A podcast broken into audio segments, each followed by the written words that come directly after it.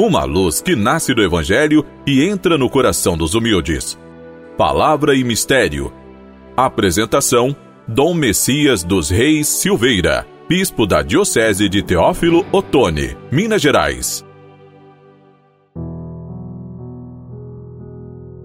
Amigo irmão, amiga irmã, hoje é dia 1 de março, uma sexta-feira, estamos na segunda semana da Quaresma e hoje é também a primeira sexta-feira do mês de março. O tema de nosso programa é a infidelidade dos vinhateiros.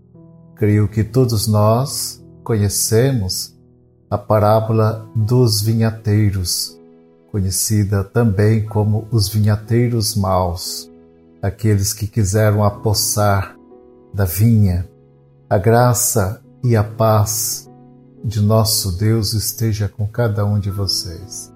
Iniciamos o mês de março e já estamos dentro do espírito da Quaresma e da campanha da fraternidade, que traz o tema Fraternidade e Amizade Social. E o lema Vós sois todos irmãos que se propõe, este lema, a Quaresma, nos ajudar a sermos fiéis ao projeto de Deus e a responder com muita disposição: Eis-me aqui, envia-me, se colocando à disposição de Deus para que a Sua vontade se realize em nós. Eis-me aqui, Senhor, envia-me, onde mandares eu irei. O Evangelho de hoje apresenta a parábola da vinha e dos vinhateiros infiéis. De um lado, revela o carinho e o cuidado de Deus com o seu povo. A vinha é o povo de Deus. De outro lado, mostra a dureza do coração do homem que insiste no erro e recai constantemente no pecado. Sabemos isto muito próprio de cada um, como cada um de nós recai muitas e muitas vezes. Ah, se não fosse o carinho, a bondade, a misericórdia de Deus, como estaríamos? Por último, enviou o filho pensando: Meu filho respeitarão, porque já tinham ido outros e eles foram maltratados. Meu filho respeitarão, assim pensou o dono da vinha. Mas quando os vinhateiros viram o filho, comentaram entre si: Esse é o herdeiro. Matemo-lo e fiquemos com a sua herança. E o que fizeram? Agarrando-o, atiraram-no para fora da vinha e o mataram. A conclusão de Jesus, ela é muito clara. Quando numa alusão ao povo de Israel e seus líderes religiosos, diz que o dono da vinha atirará daqueles vinhateiros e a dará a outros que lhe entregarão seus frutos. Este texto pode ser visto no Evangelho de Mateus, no capítulo 21, versículos 33 a 46.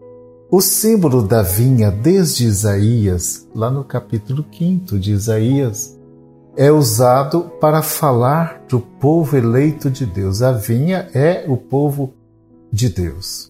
Pode-se dizer que esta parábola é uma síntese de toda a história da salvação, pela qual podemos ver e analisar os diferentes personagens em diversos momentos. Deus, ele é o Senhor da vinha. Ele forma seu povo eleito em vista da salvação que virá para seu filho Jesus. Maus vinhateiros, reis, sacerdotes e doutores da lei não aceitam os profetas enviados por Deus. E quando vem o próprio filho, o matam pregando-o na cruz. A parábola então se refere a todo este mistério da salvação. Cristo também rejeitado, morto, pregado na cruz. É o Filho, o herdeiro da vinha. A oferta de Deus recusada pelos chefes torna-se também uma recusa de todo o povo. A salvação deixa então de ser uma exclusividade do povo de Israel e é oferecida a todos. A salvação é oferta da misericórdia divina. Cabe a nós acolhê-la para que ela possa produzir seus frutos na nossa vida. A chave para a compreensão da parábola está no versículo 42 e 43. Israel era a vinha do Senhor. O repetido envio e a frustração da tarefa dos profetas faz com que Deus retire de Israel seu povo e o direcione para um novo povo, que é a Igreja de Nosso Senhor Jesus Cristo. Foi Cristo quem instituiu esta nova aliança, esse novo testamento, firmado com o seu sangue.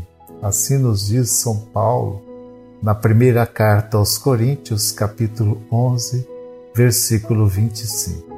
Reunido judeus e pagãos na unidade de um só povo, não segundo a raça, mas segundo o Espírito, o povo de Deus, conforme diz também o documento do Concílio Vaticano II, Lumen Gentium, número 9. Amado irmão, amada irmã, o nosso programa está chegando ao final. Eu desejo bastante encontrar-me novamente com cada um de vocês no próximo programa. Fiquem com a paz e a bênção do Senhor.